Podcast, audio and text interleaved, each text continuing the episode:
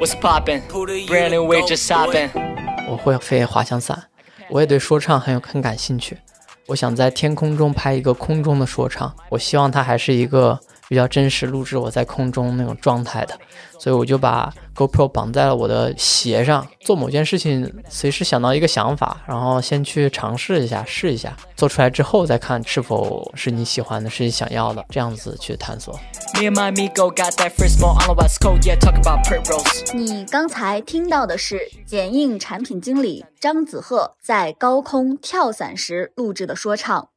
我们可以用创意将声音带上万里高空，声音也可以将我们带上创意的万里高空。本期一丝波，我们会和声音研究者、诗人、策展人欧宁、剪映产品经理张子赫继续对谈，一起变身听觉动物，聊聊有声有色的好创意。朋友们，欢迎收听一丝波，我是本期节目的代班主持小谭。一丝波是一档聚焦营销创意领域的节目，在第一季里，我们每期邀请资深的创意人对谈文化艺术领域的大咖。我们希望用创意和文艺的碰撞来发现新角度，创造新视野，激发新思考。易思波是由巨量引擎出品的创意播客，本期由 JustPod 制作播出。好，欢迎回来。嗯，我们今天继续请到欧宁老师和子赫跟我们来一起讨论声音与工具的部分，回顾一下欧宁老师的创作历史啊、包括声音、北京新生、大声展等等，都一直和声音保持着紧密的联系。你觉得在你的创作过程中，声音的意义又是什么呢？这个也是巧合了。大声展呢，它主要就是说那个，呃，我们是从那个英文命名开始嘛，get it louder 嘛，就是说让年轻人的声音传播的更远。这两个东西它都跟物理上的声音没什么关系，它是一个象征意义啊。当时我跟黄灿然办的那个诗刊叫《声音》嘛，我们就是觉得诗歌它作为一种文学，是不是它能也代表了一种一种声音？大声展的展览内容里边虽然有声音部分，但是呢，大声展它又不仅仅是声音，所以大声展这个命名啊，它这个“声”字其实就是年轻人的声音的意思。《北京声》这本书是在总结九十年代末北京新冒出来的一些乐队文化，就包括清醒啊、花儿啊、是包家街四十三号啊、子曰啊、地下婴儿啊这些乐队。这是九九年呃我出的一本书，跟音乐文化有关的，也是我早年做音乐跟有关系。早年我关注摇滚乐，还做很多那个摇滚演出，把国外的另类音乐引入到中国，然后把北京的摇滚乐手带到南方来演出。做演出的过程中也会出这种地下刊物，然后《北京新生》是一本试图从社会学的角度来总结为什么在九十年代末北京这样一个城市会出现这样一个乐队文化的一本实验性的出版物。然后去年年年底，我开始重新捡起声音这个媒介，做一些声音的研究和工作坊。其实，声音作为一种象征意义，在我的这个工作的语法里边一直频繁的被使用。真正的那个物理上的声音跟我的工作的关系呢，就会呃发生在九十年代初期、中期。整个九十年代，我其实在音乐这个领域里边挺活跃的。我之所以从去年年底开始重新把这个声音这个领域捡起来，是因为我发现，在这样一个时刻，我们很有必要去研究地方，拿声音作为一种媒介去研究地方，它会碰撞出一种非常有意思的结果。我认为我们在疫情之后，我们这个社会出现了一个地方转向，就是没办法进行这个国际流动，所以我们要回到地方来挖掘我们每个地方的文化的遗产，来制造一个更适合我们生存的这个地方。所以我觉得，在特定的时候，把声音这个议题跟地方这个议题关联在一起，这是一个。呃，从我自身的这种观察和对这个时代的感受得出的一个结论，所以我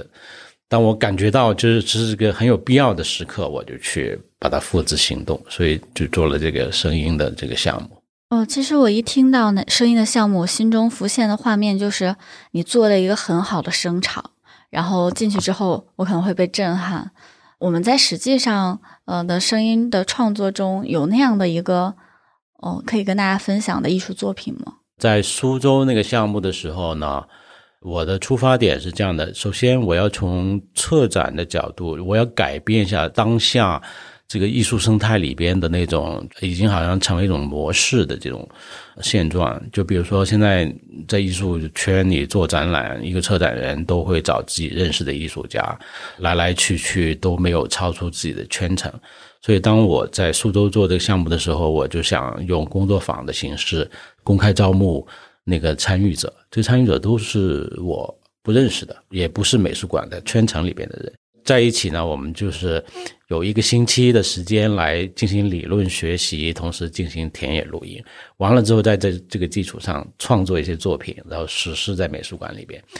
然后在苏州呢，大概有十五个参与者，然后我们通过这种公开讨论，在美术馆里边实施了差不多三十个声音作品。那其中我可以举一个例子，就是说。有个参与者，他关注到苏州出呃有一种非常有意思的现象，就是那种那个沙舞厅，他就是到里边去做了录音。录音之后呢，他就在美术馆里边建了一个黑盒子，在黑盒子那里挖几个那个窥视孔，观众从黑盒子外面可以通过窥视孔看见那个黑盒子里边有一个舞厅的旋转的灯，里边有一个小雕塑是转动的，那个雕塑是把。呃，苏州的沙舞厅的里边的中年男女的这个形象做出来，然后再放他在那个舞厅里边那个田野录音，把它变成一个装置在里边展示。这是其中一个作品的举例。当然，我们有三十多个作作品。其实我之前看展的时候，我很抗拒一个形式，就是创作者需要我戴上耳机那样一个行为。我不知道我们实际上的我们的展的当时是一个怎样的形式？是一个我可以不戴耳机就听到的，还是一个我一定要戴？有的作品是要戴耳机的，因为在一个展厅的空间里边，它因为我们全是声音作品，所以有的声音会互相干扰。如果我们的展厅要求你蒙上眼睛，你你蒙上眼睛可以，但是戴耳机我不可以。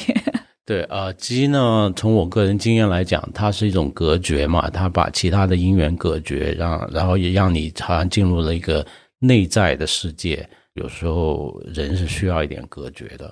回想起来，我我抗拒戴耳机的原因，可能是一是因为耳机把我圈在了那个地方，另外就是如果戴上耳机的话，像你所说的，它是一个线性的时间的关系了，我可能要花更多的时间在原地。听这个作品，然后我我也可能不知道之后我会听到什么，所以那个是我的阻碍吧。好，刚才你说到一个词叫看展，在那个我们的习惯的思维里边，展览就是一个视觉的东西，所以当我们做一个声音展览的时候，它是突出听觉的，呃，这也是我们做声音展览的一个目的吧。因为所有的展览基本上都被定义为视觉的，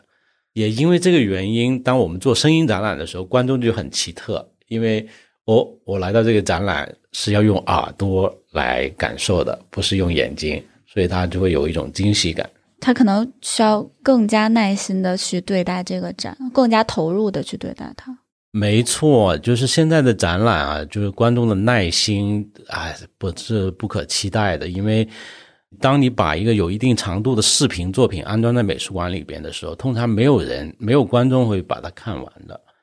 观众是没有耐心的，其实他就是来拍张照片，表示自己来过这里了，然后就走了。很多时候没有耐心去把作品看完，或者是把作品彻底感了解清楚，这也是现在这个艺术生态里边的一个问题。我觉得现在这种社交媒体上这种媒介传播的方式，就改变了人很多消费内容的方法。我会更把就是不管是看展还是听展。还是我之前也很喜欢这种行为艺术展，我会更把它当成一种体验，然后我的时间拿出来，然后就好好的体验一下。我们刚在太原做了那个原因那个展览，其中有一个作品，就是一个艺术家他把在太原做的田野录音，然后呢放在一个黑色的房间里边的一面墙上面，用那个小喇叭来播放那个声音，但是那个是感官的。所以观众要用那个手电筒在一个黑色的墙上面去寻找这些音源。当他把他那个那某个音源照亮的时候，那个音源才会发生，就是一个黑暗中的声音地图。这样一种体验展览的方式，它就是要求你的听觉，要求你参与啊，要求你花时间去找。所以，嗯，能不能简单跟大家介绍一下声音艺术家？我们讲声音艺术，一般都是指那种非音乐的，就从声音的角度来讲啊，一般是指那种非音乐的艺术。比如说，有一个艺术家叫 Annie Lockwood，她是一个女艺术家。她本来是给一个舞团啊邀请她做配乐哈，然后呢，她就是想录一些火的声音来做那个舞团的那个配乐。是他在自己的院子里边那个烧柴，好像那个效果不好。后来他就在到一个垃圾场去找到了一个就别人不用的那个钢琴，最后就决定把那个钢琴就烧了。烧在烧的过程中，他就录下那个声音，然后他还把这个烧钢琴的这个过程录下来。然后他的出发点是要那个火的声音，但是呢，烧钢琴它变成一个。视觉冲击很强的一个事件，它变成六七十年代一个很经典的一个声音艺术作品。它既有听觉的东西，又有视觉东西。我自己做田野录音，我我在农村，我录那个呃烧秸秆的声音，那个录音在网上被下载的最多。因为好像那个火的声音确实是很难找，就是所谓声音艺术，你你会看见它不是音乐，它可能跟人声有关系，可能跟环境声音有关系。那普通人有没有机会成为一个声音艺术家？人人都是艺术家，所以，所以我就是我们的工作坊呢，就是说都是通过公开招募，那些参与者都不是专业艺术家。他通过来我们的工作坊学习理论，然后一块进行田野录音。所谓田野录音，就是到一个城市各个角落去录自己觉得有意思的声音，然后呢，在在这个田野录音的基础上，把它那个转化成为一个艺术作品，实施在美术馆里边。所以参与我们这个声音项目的人，并不是专业艺术家。田野录音已经变成了我一个生活习惯。我希望这个呢，就是就是所有人都来做录音，那就有意思了。因为现在那个手机，嗯，像 iPhone 十二的那个录音已经非常好了，效果就是有时候不用太专业的 Zoom，不用那种太专业的设备都可以了。所以我希望田野录音变成一个大众运动嘛。如果说很多很多人都来做田野录音的话，那么我们就可以建立一个关于我们这个时代的一个声音档案，非常海量、海量的一个声音档案。但是呢，目前就是说工作坊也好，展览也好，或者说我在耳灵网上日复一日的上传自己的田野录音也好，它的影响力还是不够大。就是假如说它能够有一个像抖音这样的平台哈，来推一把它，把这个普通人的录音。和声音创作变成一个，就是像目前的短视频这样的潮流，那就有意思了。我觉得我其实也看到一些这些社交媒体上、视频平台上发布一些内容的变化。之前的话，大部分我们看到的内容其实是这个博主可能对着镜头讲话，对吧？然后我现在我很喜欢看那种不讲话的静音 vlog，然后并且它的收音收的很好。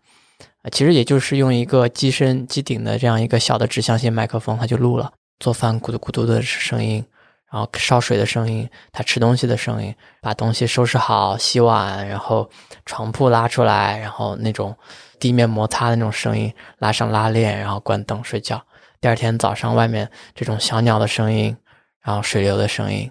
我的感觉是我在看这种内容的时候，我是很放松的。这种这类视频如果没有音频的话，它完全没有任何的价值，它只不过是一些呃动态的图片而已了。你刚才讲的这个，它会给你一种寂静感。嗯，寂静这个概念其实是一个人类中心主义的一个，就是所谓寂静，并不代表是它没有声音，是人不出声之后，其他的声音开始冒出来了。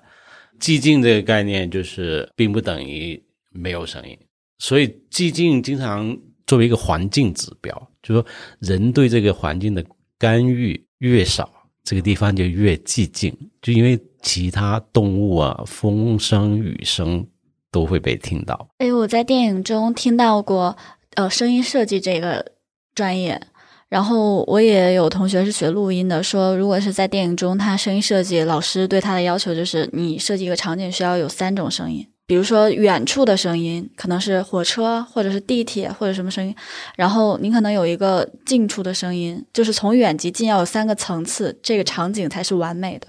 所以你刚才说的那些，会不会对你之后的创作，或者你已经开始有这种？创作的思维，对我已经有这种创作了，就是我的户外其实就是按这种风格了。我户外的账号基本上不说话。那所以，如果我们把耳朵从田野和寂静当中收回来，然后你们是怎么看待现在流行的热门 BGM、热门的声音的作品的？这种平台内的 BGM，它一定是啊某个人在某个场景下用了这个音乐或者音效。画面和音频结合，记住了这个场景，所以之后你再看到这个画面，如果没有声音的话，他也会联想到他之前看到的那个画面。比方说，大家那个视频里面很喜欢用那个一个英国老爷爷，nice，嗯，对吧？然后他那个声音。如果把那个画面去掉，你在某个视频里面你加了这段，大家肯定会联想到那个画面。如果那个画面没有，你只看他的表情，其实你自己也可以把那个音效再给它还原出来，就是你的大脑也可以把它补全的。包括呃，其实我们有看到，就是有一种有一种音乐，请后期的老师给我加进来，就是这个音乐只要一出现，评论里全是让我想起了二零一八年的抖音，因为这段音乐就是会和美丽的景色结合在一起。这个和欧宁老师说的声音的 mark，你觉得是一回事吗？这个声音负载着人的这种记忆，所以就变成了一个 sound mark。呃，我们在太原的时候，就是去做调研嘛，就是问很多太原人，对于他们来讲最深刻的、最有地方特色的太原的声音是什么？很多人就说，在九十年代的时候，那个太原面粉厂送面粉的声音。啊什么二厂送面来了，这个声音就变成，就几乎很多人都说到这样一个声音，因为那个时候那个面粉厂是国营的，就刚刚开始就是市场化，所以那个太原的那个面粉二厂呢就开始走街串巷送面粉上门，就不像以前国营那样让顾客上门，而是他们送货上门，到大街小巷去送面粉，所以这个就变成太原人的一个记忆。所以，当我们寻找一个城市的商贸的时候，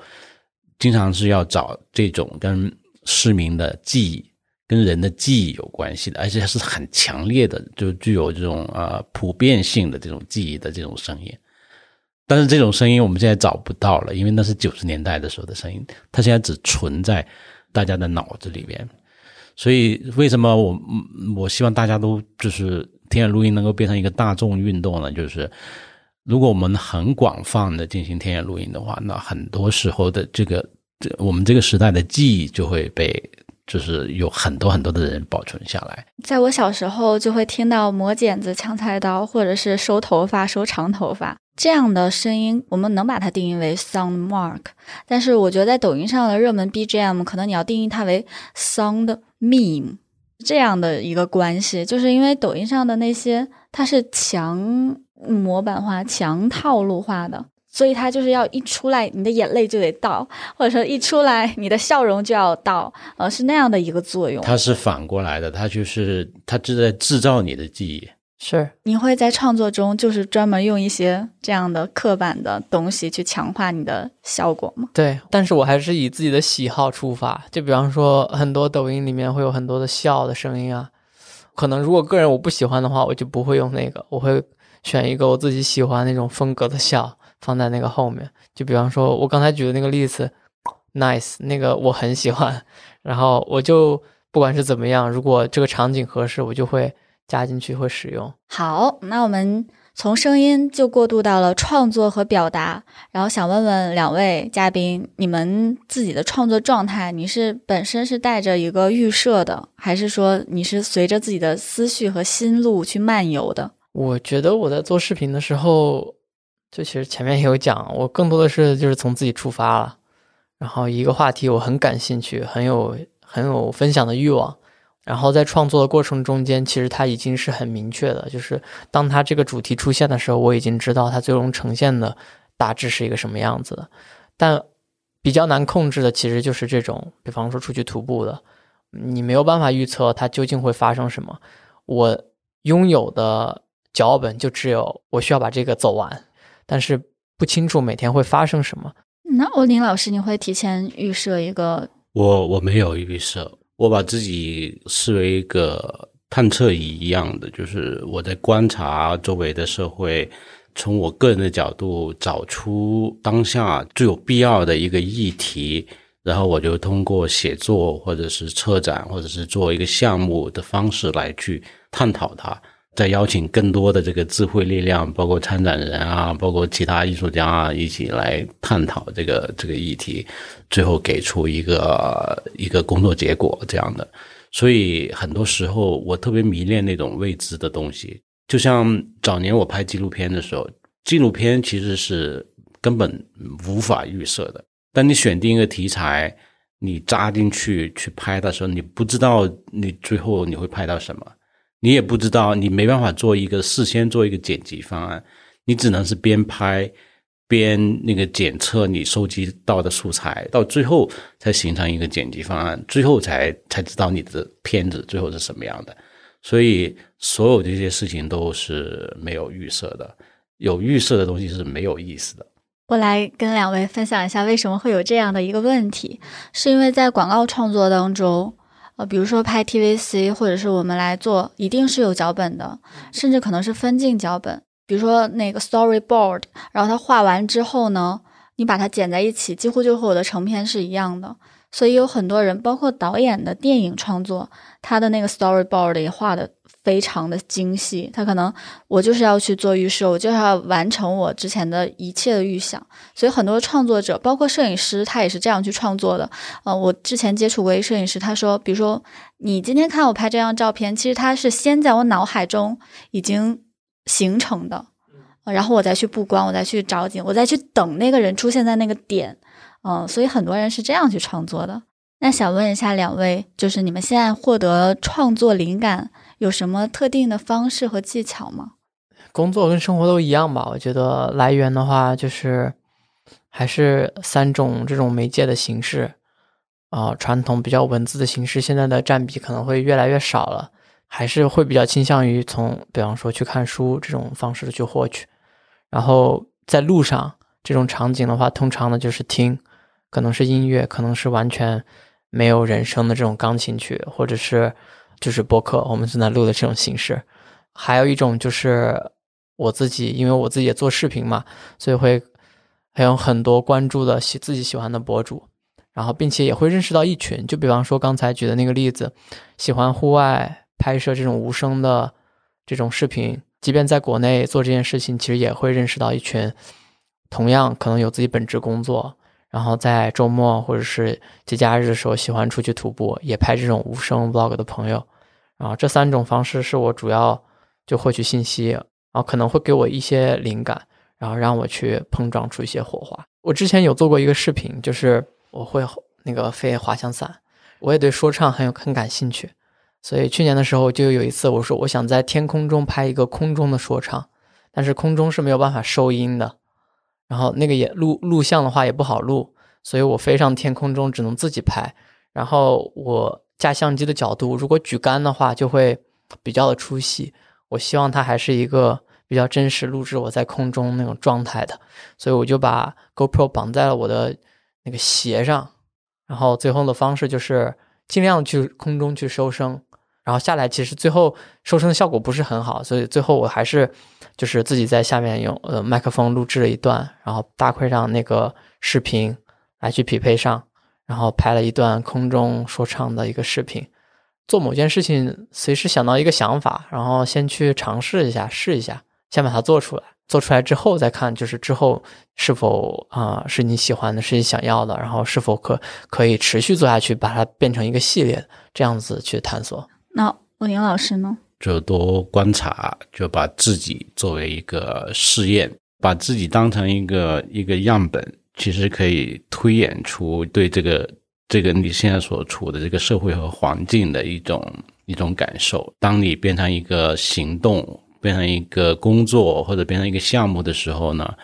嗯，我就总是去就是找到一种新的方法，做一些跟以前不一样的。你看多了，你见多了，你就会很快就找到跟那些东西区别的一种新的形式。现在我们可能都是媒介变化的亲历者，甚至可能是大家两位都是在改变媒介的人。我举个例子啊，可能，嗯，子鹤在去改变剪映这种工具，可能会是嗯新的媒介的推动者。那欧宁老师以前是在现代传播旗下，就是做周末画报的时候，你可能首先就衍生了一个别册这样的一个东西。你在这个经历当中，你会不会改变你的创作方式？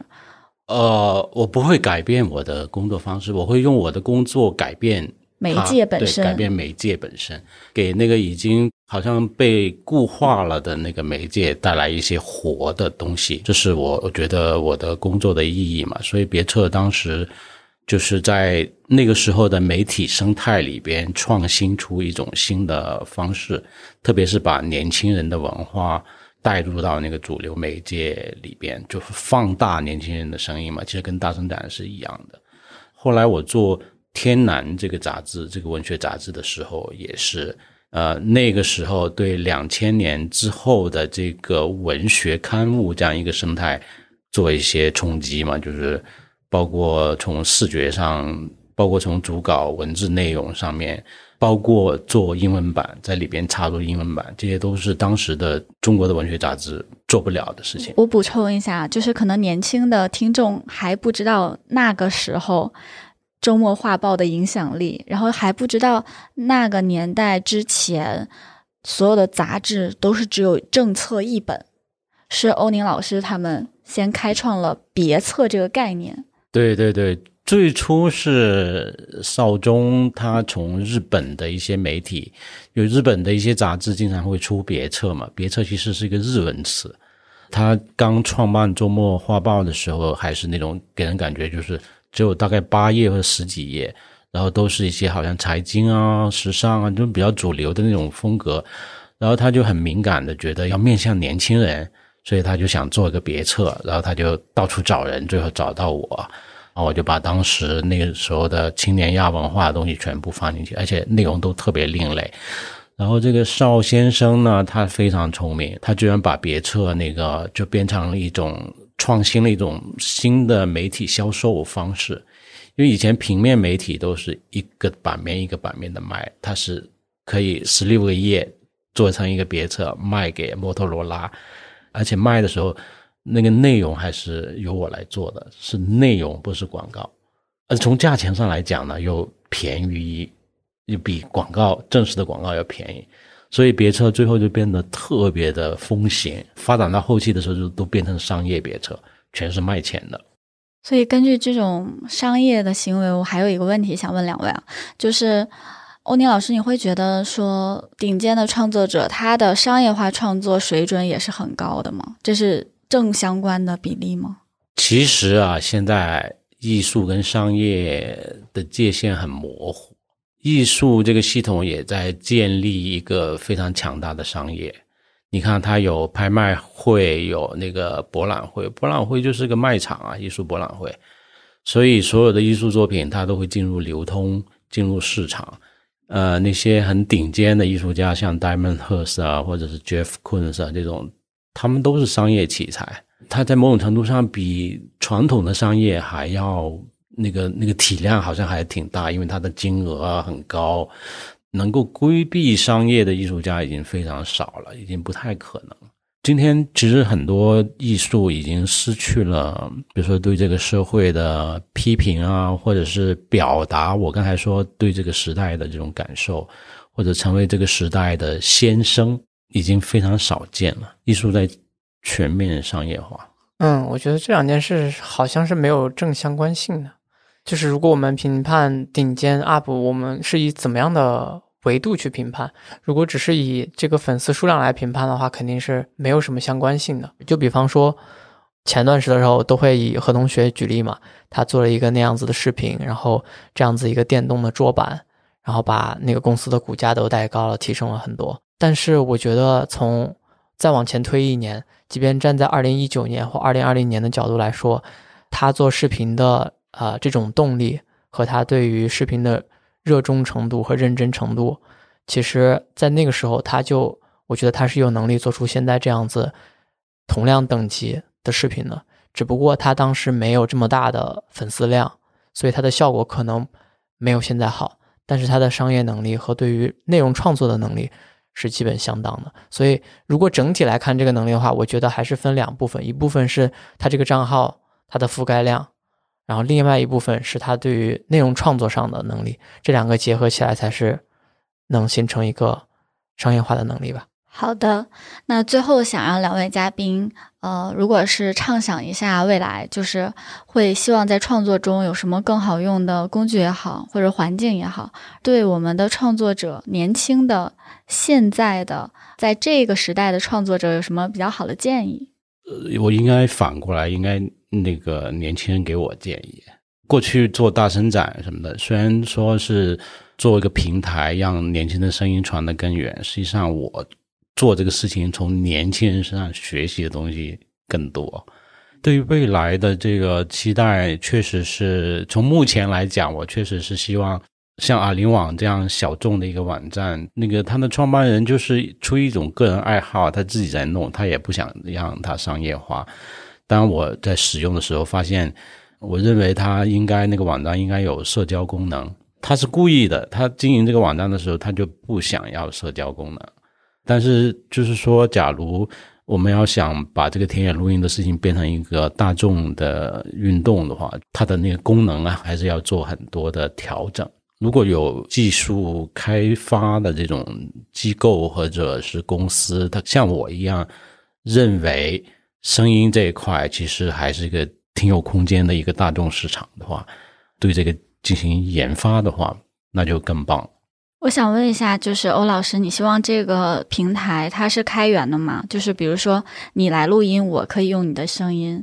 呃，还是我来录音必须是开源的？那那现在，呃，我们每上传一个田野录音，它有很多选项，它可以签 CC 协议，它可以保留署名，它有好多选选项，但是基本上都是。呃，分享的，就比如说我现在有二百多轨，我上传了二百多轨，每一轨大家都是可以随便下载的，因为我选择的选项是分享那个版权分享。我觉得分享这个事情是互联网最棒的东西。版权意识这个事情，其实就是我们这个社会之所以有很多社会问题，都是因为很想占有某些东西嘛。